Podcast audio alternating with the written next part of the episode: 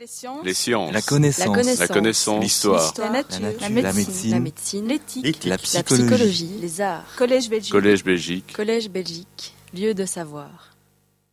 Bonjour, rebonjour, certains d'entre vous. Merci Christophe pour euh, de m'avoir présenté et aussi euh, de m'avoir invité ici. Euh, c'est un vrai plaisir de parler dans, euh, au palais, d'une histoire de palais finalement, une histoire de palais euh, au propre mot figuré, euh, au sens architectural comme au sens euh, at- anatomique du terme. Il s'agit de paroles, il s'agit de d'intrigue, il s'agit d'un thriller, ce qu'on appellerait de nos jours un thriller politico, je ne dirais pas financier, mais en tout cas un thriller politique, et non pas métaphysique. Alors, euh, effectivement, vous l'avez remarqué, euh, et Christophe vient de le souligner, je ne suis pas un shakespearien. Euh, je ne suis pas non plus un marxien, contrairement à ce que qui pourrait suivre, contrairement à ce qu'on pourrait en conclure de ce qui va suivre. Je suis plutôt un enseignant, comme Christophe l'a dit, enthousiaste de Shakespeare, euh, sur lequel euh, ne porte pas vraiment ma production scientifique, mais euh, j'ai quelques années d'en- d'enseignement derrière moi et j'ai pas mal visité et revisité Hamlet avec mes étudiants. Effectivement, c'est une pièce qui a suscité, énormément de commentaires, énormément de réinterprétations, d'adaptations cinématographiques et autres, qui sont autant de, relectures, bien sûr, de la pièce, à la fois chez les écrivains, les philosophes, les théoriciens de la littérature, les artistes plasticiens, que sais-je. Euh, j'avais euh, pour intention, en tout cas c'est l'intention que j'avais manifestée auprès de Christophe avant de me rendre compte que ça allait être beaucoup trop court. Euh, J'avais pour intention de brosser un panorama général des, multiples adaptations et ré- réécritures de Hamlet au cours des siècles, des quatre siècles qui euh, nous séparent, quatre bons siècles qui nous séparent de sa production. Mais bon, euh, je vais me limiter à quelques moments cinématographiques principalement, euh, qui, je l'espère, vont permettre de dégager une série de partis pris, euh, est- esthétiques bien sûr, mais aussi politiques et idéologiques en fonction des, réécritures que je vais envisager. Euh, alors j'aimerais euh, d'abord dire quelques mots du titre, Hamlet revisité. Bon, Il y a un, un jeu de mots caché dans ce titre, euh, c'est évidemment la revisitation des textes par différents artistes, par différents écrivains, par différents exégètes, mais c'est aussi euh, le concept de visitation, de revisitation spectrale, le mot a déjà été prononcé plusieurs fois aujourd'hui, qui est au cœur de mes préoccupations. Euh, donc un clin d'œil non seulement aux adaptations, mais aussi aux fantômes, fantômes dans Hamlet, qui sont bien présents. Euh, en tout cas, il y en a un qui est particulièrement présent, c'est celui de Hamlet père, et qui intervient euh, au début de la pièce, comme vous le savez. Euh, mais clin d'œil aussi à un ouvrage de Jacques Derrida, Spectre de Marx, qui nous offre en 1993, peu après la chute du mur de Berlin, sa propre revisitation de Hamlet au travers d'une lecture qu'il qualifie de spectro-poétique lecture d'un nouvel ordre géopolitique, celui d'un nouveau désordre peut-être, plutôt, euh, et qui peut être résumé euh, par Shakespeare anticipativement comme euh, étant un, moment où le temps est hors de ses et bien sûr, Hamlet de répondre Qui veut que je sois né pour le rejointer?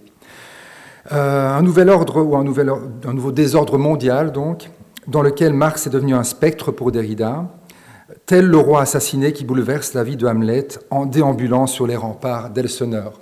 C'est comme ça que démarre Spectre de Marx, et euh, c'est effectivement euh, ce nouvel ordre mondial auquel faisait référence Derrida à l'époque en 93, peu après la chute du mur de Berlin, qui n'est pas sans rappeler et sans hanter, Derrida parle d'ailleurs hantologie, euh, avec un H, euh, donc sans rappeler et sans hanter, pour faire court, les bouleversements géopolitiques évoqués dans la pièce même, dans Hamlet, qui euh, n'est pas, comme certains ont l'habitude de, le, voir, euh, une pièce qui est centrée essentiellement sur la conscience de Hamlet. Bien sûr, elle est aussi cela, mais c'est aussi une pièce dans laquelle euh, j'ai utilisé l'expression thriller euh, politique tout à l'heure, dans laquelle on mène une enquête, il y a un meurtre, et euh, les circonstances du meurtre doivent être élucidées dans le cadre d'un plus grand conflit géopolitique, entre autres entre le Danemark et ses voisins et rivaux. On a parlé hier, malheureusement j'enseignais, je, n'aurais pas pu me quitter Liège, des du corps du roi, et j'imagine qu'il y aura des liens à faire par rapport à, votre intervention. Euh, en tout cas, euh, ce qui est important, c'est qu'il faut dégager peut-être des interprétations qui vont suivre, qui sont autant de réadaptation de la pièce, c'est qu'il y a des choix qu'il faut poser chaque fois que l'on s'attache à un texte, que ce soit un texte de Shakespeare, particulièrement peut-être lorsqu'il s'agit de Shakespeare, comme on l'a évoqué tout à l'heure. Euh, le texte ne nous appartient plus, n'appartient à personne, encore moins à son auteur putatif. et ce qu'il faut faire, évidemment, c'est se positionner par rapport à diverses interprétations qui sont autant de manières d'appréhender le personnage de Hamlet et le contexte dans lequel il évolue. Et il est très tentant, euh, comme l'ont fait certains, on va le voir au, cours de la vingtaine de minutes qui, qui, suit, il est très tentant de considérer Hamlet comme la tragédie d'un homme isolé, d'une conscience douloureuse. Euh, et il y a peut-être une raison un peu au risque donc d'évacuer les, dimensions politiques de la pièce. Euh, il y a peut-être une raison simplement euh, textuelle euh, ou même statistique à cela, c'est que contrairement à d'autres pièces de Shakespeare, et la conscience de Hamlet, la conscience du protagonisme de la pièce, occupe plus de deux tiers de la pièce. Ça veut dire que Hamlet lui-même produit plus de deux tiers du langage de la pièce. Ce qui, évidemment, euh, nous aurait tendance à nous faire penser que Hamlet, la pièce, en italique, c'est aussi et avant tout Hamlet, euh, et parfois à aller dans une direction qui, euh, peut-être, par exemple dans le domaine des lectures psychanalytiques, qu'on a évoqué tout à l'heure, euh, évacuerait alors un certain nombre d'autres considérations que je me propose d'examiner rapidement aujourd'hui.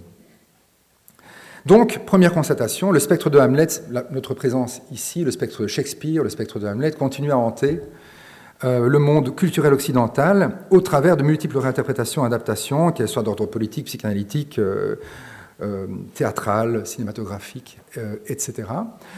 Euh, et euh, on se trouve parfois dans la position, euh, en tant que critique, ce que je ne suis pas, je précise encore une fois, je suis un, j'imagine un, honnête homme qui enseigne Shakespeare, j'espère être honnête en tout cas, qui ont tendance à, rappeler cette, des situations qui ont tendance à rappeler la, situation dans laquelle Hamlet se trouve au début de la pièce, c'est-à-dire est-ce que le critique n'est pas amené quelque part à venger la pièce de, des tentatives euh, qui ont été euh, faites auparavant, de l'élucider? On se retrouve toujours un peu dans la situation de quelqu'un qui doit démêler, un, peu à, l'image de, Pierre Bayard avec sa récente enquête sur Hamlet, hein, qui est un, ouvrage très euh, intellectuellement gratifiant et très, très marrant aussi, que je vous recommande. Est-ce qu'on n'est pas tenté de, de se transformer, en, non pas simplement en exégète, mais aussi en détective et aussi de se positionner par rapport à tout ce qui a été dit auparavant, non seulement sur la vie de Shakespeare, comme Christophe nous l'a remarqué tout à l'heure, mais aussi, euh, en tout cas sur le peu que nous en savons, mais aussi sur les différentes manières euh, de percevoir et de revoir la, pièce. Alors, par souci de temps, je, vous l'ai dit, je m'en tiendrai à quelques adaptations filmiques, cinématographiques, en empruntant un détour par une réécriture un peu particulière. Donc, petit essai euh, au sens littéral du terme, on, on va essayer. Hein, de spectralité ou de, ontologie, qui est un prétexte à un panorama très très rapide de euh, la pièce au travers des interprétations euh, et aussi de la possibilité même, de la question de la possibilité même d'une interprétation critique de la pièce en dehors du modèle de la spectralité et de la revisitation. C'est aussi l'impossibilité même d'une exégèse, donc, qui nous occupe ici, euh, ou la possibilité même d'une exégèse qui ne devrait rien ni à personne, euh, rien à rien ni à personne, pardon, et qui serait redevable au seul texte, serait ne fût-ce que momentanément affranchi des quatre siècles de lecture de lecture qui nous séparent de sa jeunesse. C'est évidemment impossible, on l'a évoqué tout à l'heure, euh, mais le détour par la spectralité dans Hamlet et sur Hamlet nous permet de penser ou de repenser l'héritage de ce personnage assez singulier. Alors, avant d'entrer dans le vif du sujet, il me semble utile de rappeler que trois autres pièces euh, de Shakespeare comptent des spectres parmi leurs personnages. Il y a euh, Jules César, où Brutus voit apparaître le fantôme de César. Il y a Macbeth, euh, le spectre de Banquo interrompt le banquet de l'acte 3. Il y a Richard III, c'est la, quatrième et dernière, donc, euh, qui est hanté, évidemment, comme on le sait, par les spectres de ses victimes. Dans Hamlet, le rôle du spectre, qui apparaît donc dès la première scène, est de déclencher l'action en révélant le crime de Claudius et en demandant vengeance. Ça, tout le monde le sait. Et pour le critique anglais John Dover Wilson, auteur de la euh, célébrissime étude euh, What Happens in Hamlet, euh, le spectre du père de Hamlet est donc à la fois un spectre vengeur et un spectre et un fantôme de prologue. Un spectre vengeur et un fantôme de prologue. Il y a deux fonctions au moins. Le mérite de Shakespeare, continue-t-il, est c'est d'avoir. Euh, oui, là, désolé, j'ai coupé-collé un, un, peu trop rapidement. Vous pouvez oublier le continuité, ça c'est moi qui dois le dire et pas le slide. Euh, mais bon. Le mérite de Shakespeare, c'est d'avoir humanisé, christianisé la marionnette conventionnelle, d'en avoir fait un personnage que ses spectateurs trouveraient réel, de ceux qu'on pourrait croiser à minuit dans la solitude d'un cimetière. Le fantôme de Hamlet ne sort pas d'un tartare mythique, mais du séjour des esprits défunts auxquels l'Angleterre post-médiévale croyait encore à la fin du XVIe siècle, malgré son vernis de protestantisme. Alors, ceci nous ramène non seulement au thème du catholicisme chez Shakespeare euh, et le statut euh, ambivalent du spectre au démarrage de la pièce est d'ailleurs très très révélateur.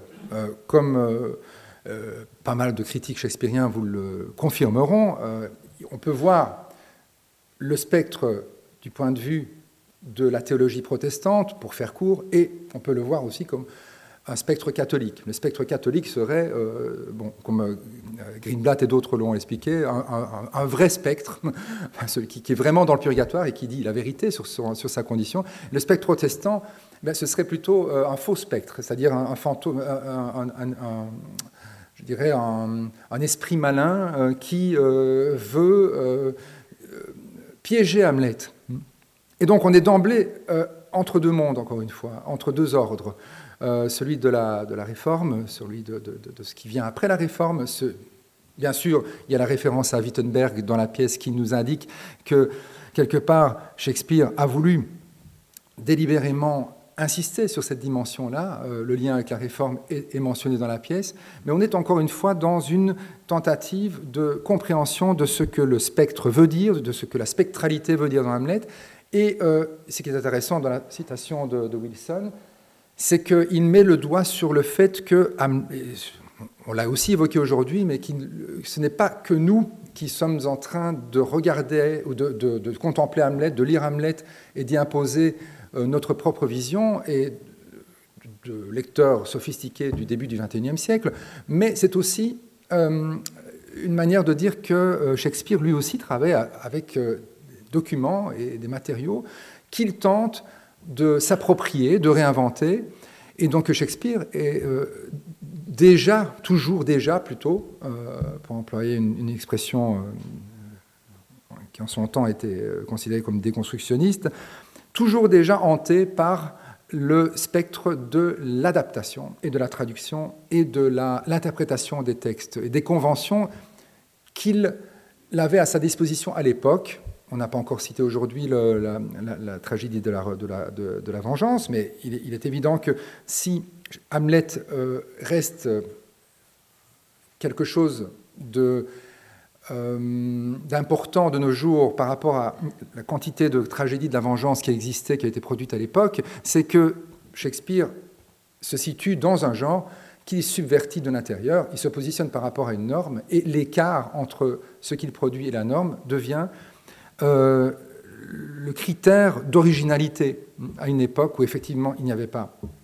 euh, où le plagiat n'était pas illégal, mais où néanmoins, comme tu l'as souligné, Christophe, il était, euh, quand il était excessif, relativement malvenu. est mal considéré.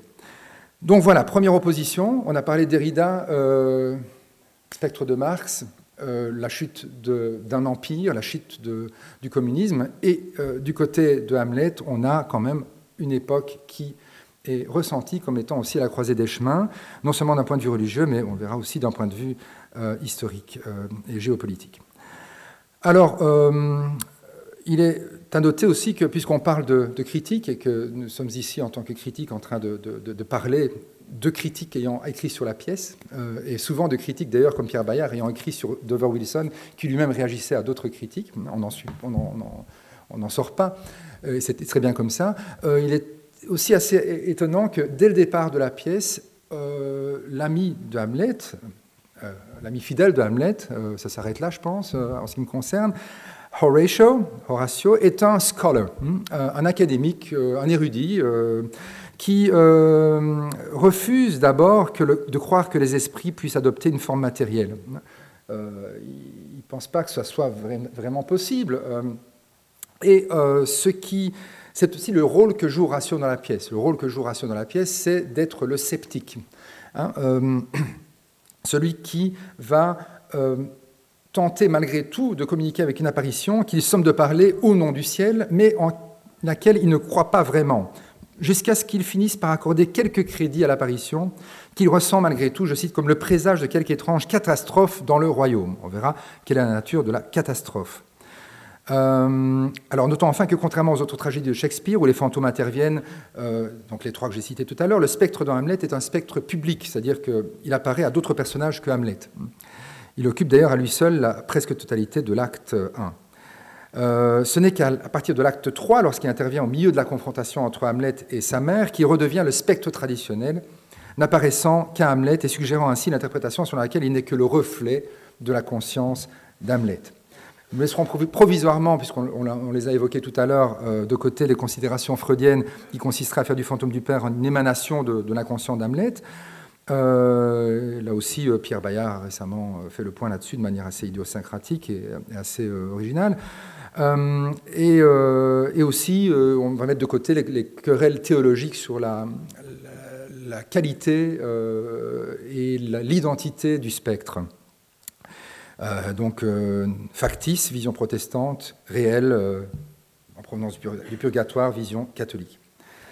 Alors, puisque j'ai évoqué les spectres de Marx, qui une sorte de synthèse entre Freud et, Marx, euh, ça m'entraîne assez naturellement, euh, mais je vous rassure tout de suite brièvement, vers une direction euh, assez importante dans les études shakespeariennes, en fait qu'il était encore il y a quelque temps, qui est celle de la critique marxiste. Bon, on le sait, la critique marxiste privilégie la dimension politique et historique de la pièce, euh, et euh, pour Brecht lui-même, Bertolt Brecht, euh, le véritable sujet de Hamlet n'est pas le conflit édipien qui l'oppose à son entourage familial et qui évidemment lui fait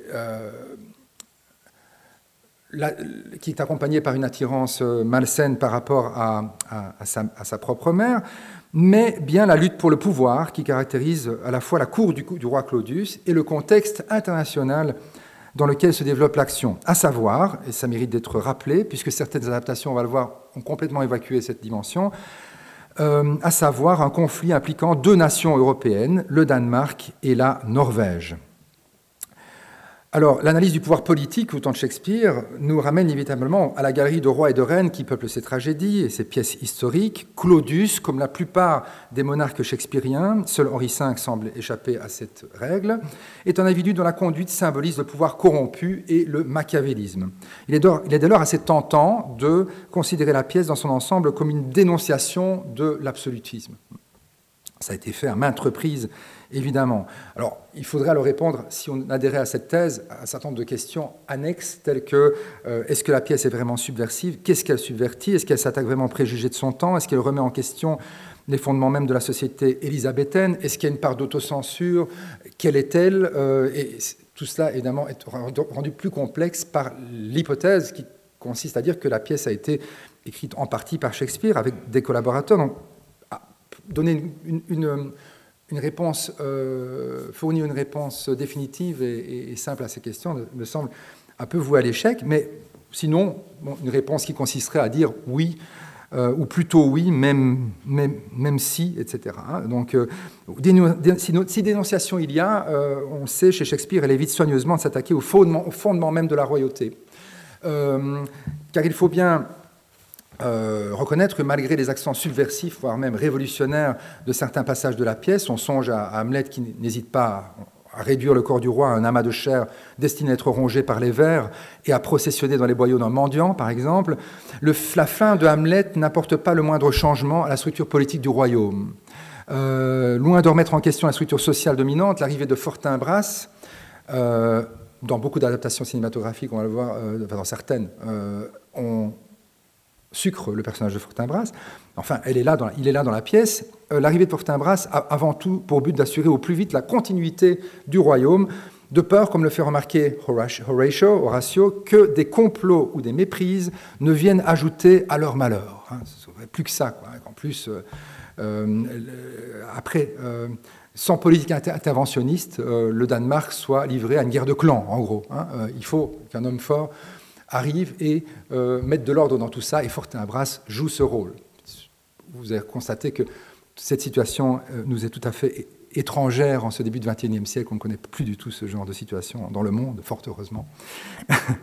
bon, alors au centre des préoccupations de la critique marxiste, et en particulier de son approche du pouvoir politique dans Hamlet, la lutte des classes, bien sûr, les aspects carnavalesques de la pièce, pour reprendre un terme cher au critique russe Mikhail Bakhtin, euh, et euh, parmi les caractéristiques principales de cet esprit festif, on peut citer entre autres l'inversion, la mascarade, le rire, le grotesque, la bouffonnerie, parfois poussée jusqu'au fantastique et à l'irréel dans le langage.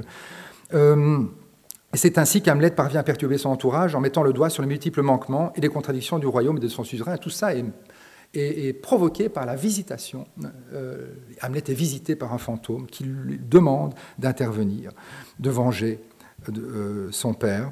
Euh, mais en même temps, Hamlet ne s'en contente pas, il va aussi tenter d'être un homme de la Renaissance, et pas seulement, et là on est aussi entre deux époques, pas seulement un homme qui va, on a parlé des duels tout à l'heure de manière brillante, euh, euh, qui va venger son, son, père en tuant le suspect numéro un sans autre forme de procès, mais quelqu'un qui va s'interroger sur la le caractère raisonnable, justifié de cette démarche, ce en quoi la pièce rend compte d'une transition capitale et très très importante entre l'esprit du duel médiéval, euh, peu ou pas motivé, on va dire ça pour faire court, et euh, le, la tragédie de la, vengeance euh, réinventée par Shakespeare au travers du prisme de la Renaissance et, d'un certain nombre de, lectures il faut bien dire que Shakespeare a lu certaines choses. On peut imaginer, on, a imaginé, on a, on a, suggéré par exemple que Shakespeare avait lu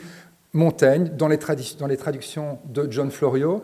John Florio, qui souvent d'ailleurs, et qu'il était déjà à l'époque fasciste italienne, euh, euh, qui est considéré, qui revient de temps en temps comme étant un des auteurs des pièces, euh, particulièrement problématique, c'est qu'en 2015, il y a encore eu un bouquin qui est sorti là-dessus et que ça se vend toujours. Enfin, il faut quand même se rappeler quand même que, puisqu'on parle de politique, que cette, théorie a d'abord été émise par euh, euh, des, critiques euh, fascistes et qu'elle a été, instrumentalisée par le régime mussolinien, ou en tout cas ses, appareils chics, intellectuels et académiques. Alors, s'il fallait trouver un équivalent cinématographique, puisque je vous ai promis de, parler de cela, à euh, à, cette approche, disons, euh, anti-subjective et entre guillemets marxienne de la pièce, il faudrait se tourner euh, vers l'adaptation de, de Kozintsev. alors, sur laquelle je vais, je vais revenir un peu plus, un peu plus tard. J'avais aussi une petite parenthèse sur Hamlet Machine, ici représenté par Robert Wilson en 1986, mais je vais la sucrer parce que le temps passe déjà beaucoup, beaucoup trop vite. Euh, alors, euh, donc, passons directement à euh, la production cinématographique canonique que tout le monde connaît et qui restait quand même une des références cinématographiques en matière d'adaptation shakespearienne, euh, et en particulier de Hamlet, c'est celle de Laurence Olivier, 1948. Euh, alors, euh, Olivier est aux, antipodes, lui, de ce que je viens d'évoquer, d'une interprétation de la pièce qui mettrait l'accent sur le contexte géopolitique, lui s'intéresse principalement à la conscience tourmentée du héros qui hésite et hésite à accomplir son destin. Euh, alors, le film, on le connaît, euh, Gene Simmons euh, joue Ophélie, Olivier lui-même joue Hamlet. il rencontre un succès immense dès sa sortie, à la fois auprès des critiques et du grand public. Olivier nous offre une interprétation personnelle de Hamlet, une interprétation fondée, ce n'est pas un secret, sur une analyse de la personnalité de l'état mental du, protagoniste, à l'exclusion des dimensions culturelles et politiques de la pièce. Excite Rosengill, Rosencrantz et Guildenstern, excite Fortinbras on garde les personnages qui jouent un rôle dans cette intrigue euh, psychologique. Ce qui intéresse avant tout Olivier, ce sont les relations personnelles qui sous-tendent le drame familial euh, vécu par le prince du Danemark. Pour arriver à ces fins, il n'hésite pas à sacrifier de nombreux passages. Euh, l'adaptation dure 155 minutes.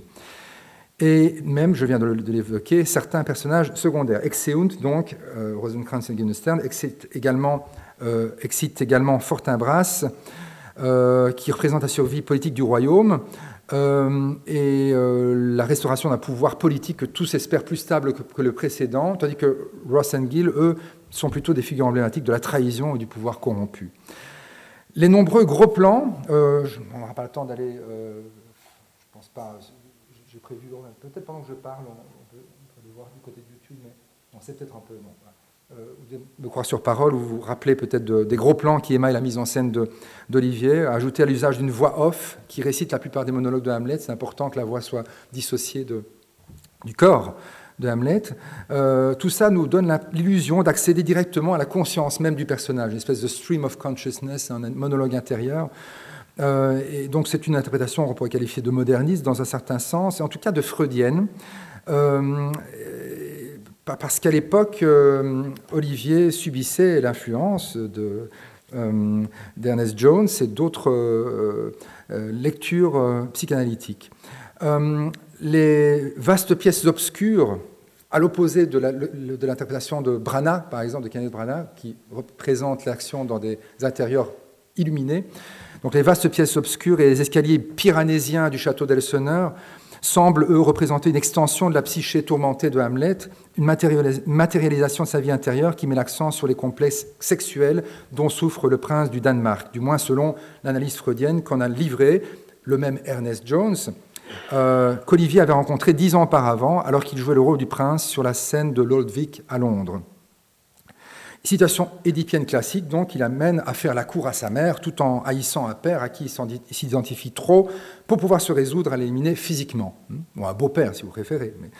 Euh, c'est peut-être là qu'il faut trouver la source du lapsus central sur lequel on a tellement glosé, euh, de la souricière, de la scène de la souricière, la pièce dans la pièce, dans laquelle Hamlet présente le meurtrier du roi comme le neveu et non pas comme l'oncle de celui-ci. Et Pierre Bayard en fait quelque chose d'assez euh, amusant. Vous savez qu'il y a des théories aussi qui euh, prétendent que Hamlet est le meurtrier de son père. Hein. on trouve un, peu de tout hein, euh, dans les théories de la conspiration qu'on a évoquées tout à l'heure. Alors, l'affrontement chez Olivier entre Hamlet et sa propre mère, à la fin du troisième acte, prend l'allure euh, d'une euh, dispute, ça c'est avant ou après la dispute, je ne sais plus, euh, sentimentale entre deux amants déchirés, vous voyez, hein, vous pouvez le constater. Il faut souligner ici que l'actrice qui joue la mère de Hamlet, une certaine Aileen Hurley, qui n'a pas fait une, carrière aussi euh, importante que les autres, que, les autres acteurs, donc c'est elle, avait, été en réalité plus jeune qu'Olivier à l'époque où le tournage a eu lieu. Ce qui, alors, consciemment ou pas, contribue à, de nouveau alimenter les, théories freudiennes euh, et à les renforcer. Je pense que c'était plutôt conscient. En tout cas, Olivier n'a peut-être pas, il a peut-être d'autres, euh, n'a pas voulu en tout cas d'une Gertrude qui fait son âge. Et Olivier était aussi un peu, un peu trop vieux pour jouer Hamlet. Donc, on était dans, de nouveau dans l'entre-deux, mais, mais, bon. Euh, alors voilà, donc ça c'est là le paradigme, je dirais de l'interprétation freudienne traditionnelle. et je vous ai cité tout à l'heure l'interprétation de Grégory Kozintsev, donc interprétation, adaptation, donc interprétation et relecture russe datant de 1964. Euh, donc, si on revient au spectre de Derrida, il faut se diriger vers une adaptation hantée par euh, le spectre du communisme, donc euh, là, mais qui n'est pas un spectre qui, à l'époque, est, bien réel et qui se situe donc aux antipodes du récit freudien sur lequel repose le film d'Olivier, entre autres, pas seulement le film d'Olivier, bien entendu, et quantité d'adaptations théâtrales de la, de, la, même époque. Bien que sa version soit légèrement plus courte que celle d'Olivier, euh, elle réintègre Fortinbras, Rosenkrantz et Guildenstern, et par la même occasion oblige le spectateur à voir Elsener non pas comme un vide existentiel, mais comme le symbole d'un système totalitaire où l'hypocrisie et la duperie règnent en maître. Alors, il y a des gros plans, il y a des, il y a tout ce qu'on peut trouver dans un film, hein, euh, mais il y en a nettement moins que euh, chez Olivier. Euh, statistiquement, c'est prouvable. Et il y a aussi beaucoup de. Ah, je croyais avoir inclus hein, ça alors. je pensais que. Mais il va falloir aussi me croire sur parole, désolé. Ah, ben oui, je, pensais aller, vers le clip, mais.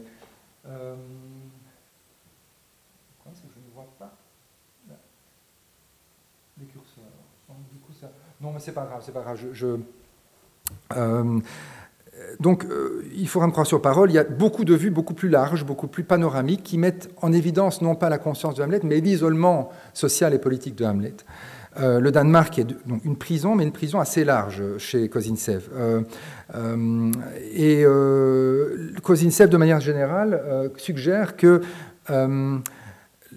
les forces obscures qui mènent Hamlet au désespoir sont euh, situées en dehors de sa conscience. Euh, comme l'indique la première scène du film, euh, que je n'ai pas le temps de vous montrer, mais dans laquelle Hamlet parcourt en chevauchant l'espace qui le sépare du château et franchit le pont-levis, tandis que la herse est déjà en train de s'abattre derrière lui. Il y a aussi beaucoup de scènes d'extérieur hein, qui, sont tout à fait aux antipodes de, l'interprétation d'Olivier.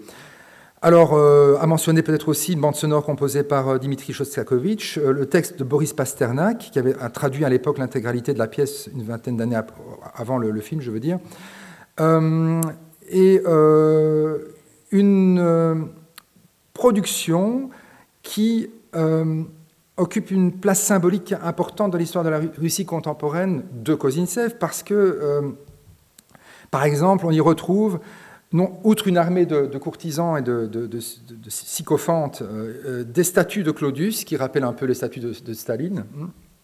Euh, un Claudius qui est incarné par un acteur qui est un peu un mi-chemin entre Henri VIII et, Staline, physiquement parlant. Hein. le Hamlet russe devient à l'époque le signe de ralliement de tout un peuple qui vend ce prince mélancolique, un intellectuel insoumis, hein, c'est important évidemment, un idéaliste qui résiste à l'oppresseur, et réussit malgré tout à mettre en évidence une certaine dignité essentielle de l'homme, nous dit Kozintsev, dans un monde qui représente l'indignité. C'est extrait d'un ouvrage de Kozintsev, très bel ouvrage, Shakespeare, Time and Conscience. Il faut dire que le personnage de Hamlet ne plaisait guère aux autorités soviétiques, euh, bah, pour des raisons qui me semblent presque évidentes. Hein. Il, a fallu attendre la mort de Staline en 1954 pour que la pièce soit rejouée à Moscou, après plus de 20 ans d'absence. Euh, le comité central du parti avait d'ailleurs l'occasion de condamner indirectement la pièce en faisant le procès d'Ivan le Terrible de Eisenstein, qu'on a vu tout à l'heure, quel, hasard, hein. euh, accusant le réalisateur d'avoir transformé le tsar en une misérable poule mouillée comparable à Hamlet. C'est là que ça devient intéressant, évidemment. Euh, Hamlet, le héros qui doute, celui qui ne n'agit pas, est, une espèce de révolutionnaire raté, quelque part. Euh, quelqu'un qui ne prend pas ses responsabilités comme il le devrait et comme le spectre devrait l'y encourager. Bon, on peut mentionner très rapidement l'interprétation de 69 euh, Tony Richardson avec Marianne Faithfull dans le rôle d'Ophélie, pour les amateurs de, musique rock dont mon collègue musicien et, et, académique Christophe fait partie. Version très sexualisée en plein swinging London euh, des années 60, euh, euh, mais pas autant que celle de Celestino Coronado, 1977, qu'on a souvent surnommé le Naked Hamlet, puisque on y voit apparaître Hamlet en full frontal nude, hein, tout nu, de manière frontale. Mais il est aussi très nu, cet Hamlet de Coronado, parce que c'est la seule version, que je sache, qui n'intègre pas le monologue. Enfin, le monologue de Hamlet, ce qu'on appelle le monologue de Hamlet, To Be or Not To Be, c'est-à-dire un des sept monologues de Hamlet, le plus connu. Il n'est pas dedans. Coquetterie ou, euh, euh, statement euh, politique puissant, je ne sais pas, je vous laisse le juge. Franco Zeffirelli, en 1990, qui avait déjà adapté Roméo et Juliette, qui nous offre dans son Hamlet une sorte d'adaptation simplifiée à l'extrême, c'est celle qui contient moins d'un tiers du texte original, donc c'est pas beaucoup quand même, moins d'un tiers. Et si on prend la proportion euh, de, paroles prononcées par Hamlet reste quand même de deux tiers, donc si on, fait le ratio, c'est quand même assez impressionnant. On enlève deux tiers de la pièce, mais dans le tiers qui reste, il y a quand même encore euh, les deux tiers du texte qui est récité par Hamlet. Ça, ça, fait beaucoup de textes non hamlétiens évacués. Euh, elle fait à sa manière preuve d'une certaine audace en se, démarquant de l'interprétation d'Olivier, euh, donc cette, euh, production de Zeffirelli, et en démontrant que l'héritier, si besoin est, hein, que l'héritier du trône du Danemark est en quelque part un homme d'action qui utilise diverses formes de violence verbale et physique pour arriver à ses fins.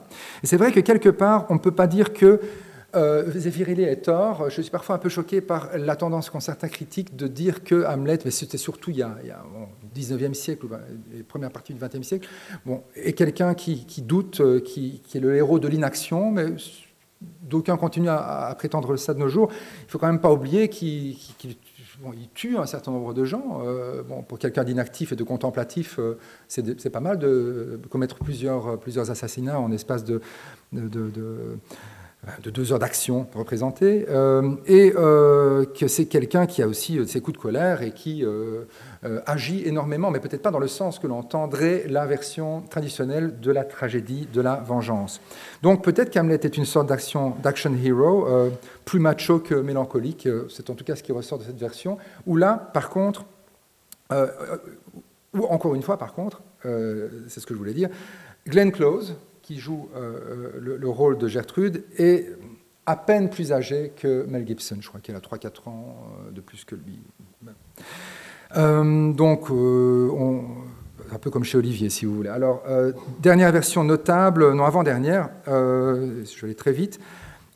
fort du succès de ses premières adaptations shakespeariennes, Henri V et beaucoup de bruit pour rien, hein, Kenneth Branagh revient en 96 avec un Hamlet de 232 minutes, le plus long jamais euh, réalisé au cinéma, dont l'intrigue démarre euh, au cœur d'une Europe déchirée par la guerre et les intrigues politiques.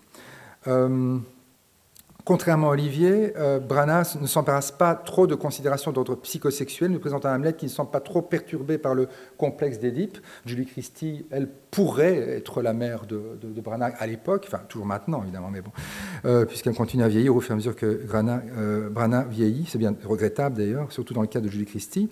et donc elle pourrait donc être la mère de Branagh. Et ce qui est intéressant par rapport au spectre, pour revenir à ce fil conducteur que j'ai choisi aujourd'hui, c'est qu'il y a une scène euh, finale dans laquelle, bien entendu, Fortinbras débarque dans le but de, restaurer l'ordre dans le pays euh, du Danemark.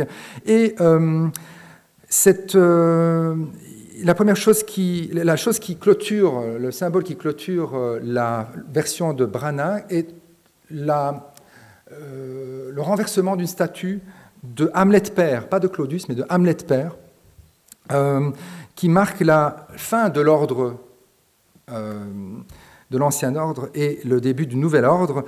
Euh, alors, euh, c'est une interprétation très fin de siècle dans les costumes et dans les, dans les thèmes. Hein, et c'est aussi une interprétation dans laquelle le fantôme de Hamlet Père apparaît comme un être fait de chair et de sang, et non pas comme un spectre embué de, euh, et, euh, irréel, comme la plupart des autres adaptations. Je voulais conclure euh, voilà, sur cette dernière, ces derniers slides, 2000.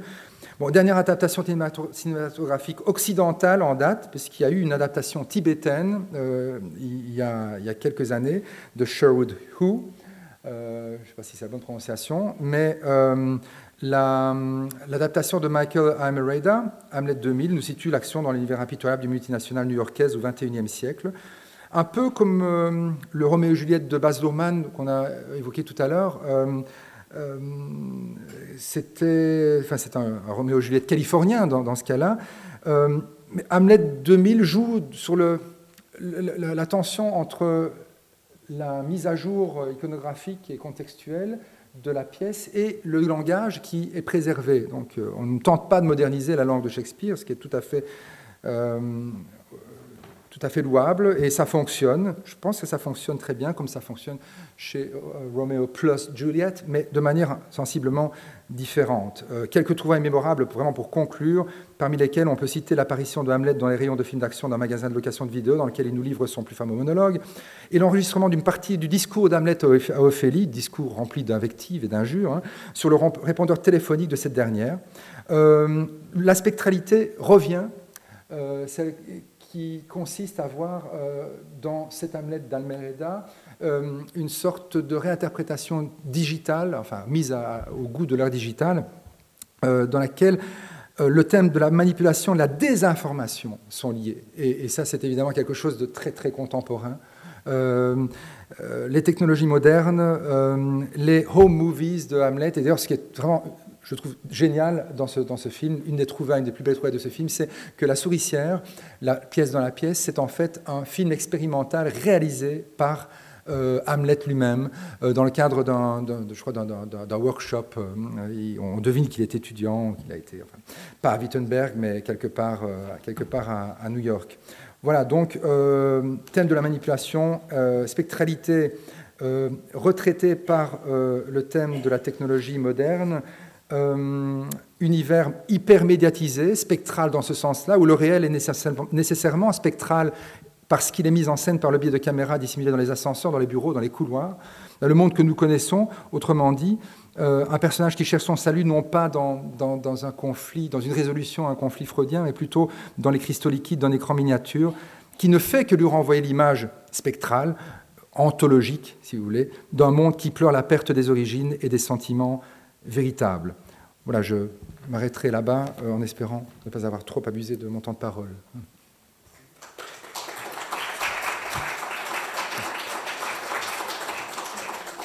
Les sciences. Les sciences. La connaissance. La connaissance. L'histoire. La, nature. La, médecine. La médecine. L'éthique. La, psychologie. Les arts. Collège Belgique. Collège Belgique. Collège Belgique. Lieu de savoir.